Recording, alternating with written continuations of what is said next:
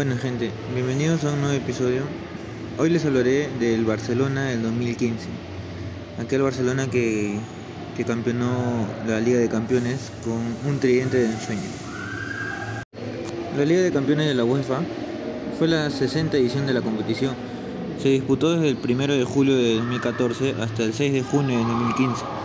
La final se jugó en el Estadio Olímpico de Berlín donde el Barcelona se coronó campeón de Europa por quinta vez en su historia tras vencer a la Juventus por 3-1, llegando así a cinco títulos.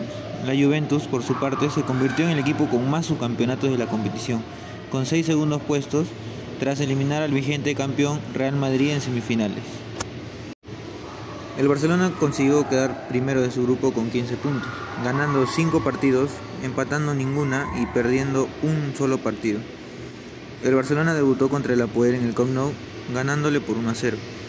Luego tendría que ir a París, donde caería con, con un resultado de 3 a 2 a favor del PSG. Luego recibiría al Ajax, donde le ganaría 3 a 1. Después tendría que ir a, Holanda a enfrentar al Ajax nuevamente, donde le ganaría 2 a 0. Luego visitaría al Apoel, donde le ganaría con un contundente 4 a 0 y cerraría el grupo ganándole 3 a 1 al PSG en el Camp Nou. Los azulgranas lograron el triplete y el pentacampeonato en Europa tras deshacerse de una combativa Juve gracias a los tantos de Rakitic, Luis Suárez y Neymar. El Barcelona logró su quinta Champions y se convierte en el único equipo de fútbol en la historia que ha ganado en dos ocasiones la triple corona, en 2009 y en 2015. Europa se ha teñido de azulgrana, los colores del Barca desde la conquista de París hace nueve años, luego cayeron Roma y Londres y anoche el Barca también venció a Berlín a un coreoseo Juventus en una excitante final saldada con goles de Rakitic, Luis Suárez y Neymar, contestados con uno de Morata, el delantero español del conjunto italiano, que durante un tramo de la segunda parte hizo concebir esperanzas a su equipo. A nadie le sorprendió la coronación del Barça, obsesionado con el triplete y entregado a tres delanteros que salen a copa por barba, ni uno ni dos, sino tres, como si estuviera escrito en el guion de la temporada tras la caída de Anoeta en enero, Vigila de Reyes. No estaba preparado para perder el Barcelona. El favorito se impuso prácticamente por inercia en Berlín. Hay partidos cuyos desenlaces están tan cantados que convienen reparar en la trama, incluso cuando se sabe también que el protagonista será Messi. El 10 apareció como pasador y como rematador para resolver una final muy bien jugada por la Juve. Un equipo duro de pelear por más que no se le quite la cara de eterna subcampeona de la Copa de Europa. A la vieja señora no se le alcanza con haber visualizado muy bien el encuentro ni con la portentosa actuación de Pogba y Buffon. La solemne actuación italiana agrandó el triunfo que se daba por descontado del bando del Barcelona. El Barça no entró bien al partido, sobre todo Macherano. Las pifias del jefecito obligaron al equipo a ganar seguridad a partir de una larga posición. Del toco y me voy y vuelvo para ofrecerme de nuevo, una jugada marca de la casa, aprendida en la masía. El efecto del pase multiplicador no inquietó a la lluvia hasta que el balón llegó a Messi. El 10 se arrancó con un cambio de orientación de derecha a izquierda para Alba. Tuvo que bascular la saga bianconera, el lateral tocó para animar. Profundo sobre Iniesta y el volante pausado y clarividente asistió a Rakitic, una jugada preciosa por la suavidad de los medios y la agresividad de los delanteros del Barcelona.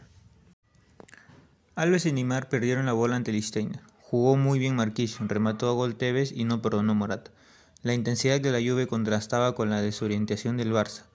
La tensión exigía una concentración máxima, un ejercicio psicológico extremo. Mucha paciencia, un terreno más propicio para los italianos que para el Barcelona. La agresividad bianconera provocó multitud de jugadas divididas, siempre ganadas por la Juve, que reclamó un penalti a Pogba antes de que reaparecieran Rakitic y Messi. A la carrera del croata siguió una tremenda conducción del 10 cuyo disparo rechazó Buffon. La pelota, sin embargo, quedó muerta y a merced de Luis Suárez el uruguayo ofició en el 1-2 igual que Morata en el 1-1. El tercero tardó en llegar porque la pelota dio en la mano de Neymar antes de acabar en la portería de Buffon, y a Piqué se le escapó un remate sencillo en el área pequeño de la. La entrada en escena de Xavi por el excelso y agotador Iniesta calmó el partido para suerte del Barça y destemplo a la Juventus. No le quedó más remedio a Allegri que tirar el juego directo, defender con tres y atacar con tres, reforzada la delantera con Llorente y hasta Coma. Luis Enrique respondió con Mateo. Los cambios solo sirvieron para certificar el éxito del Barça en el descuento con un gol de Neymar. El triplete exigió un tercer gol para coronar la fiesta del nuevo pentacampeón de Europa reflejado en la estampa de su capitán Xavi.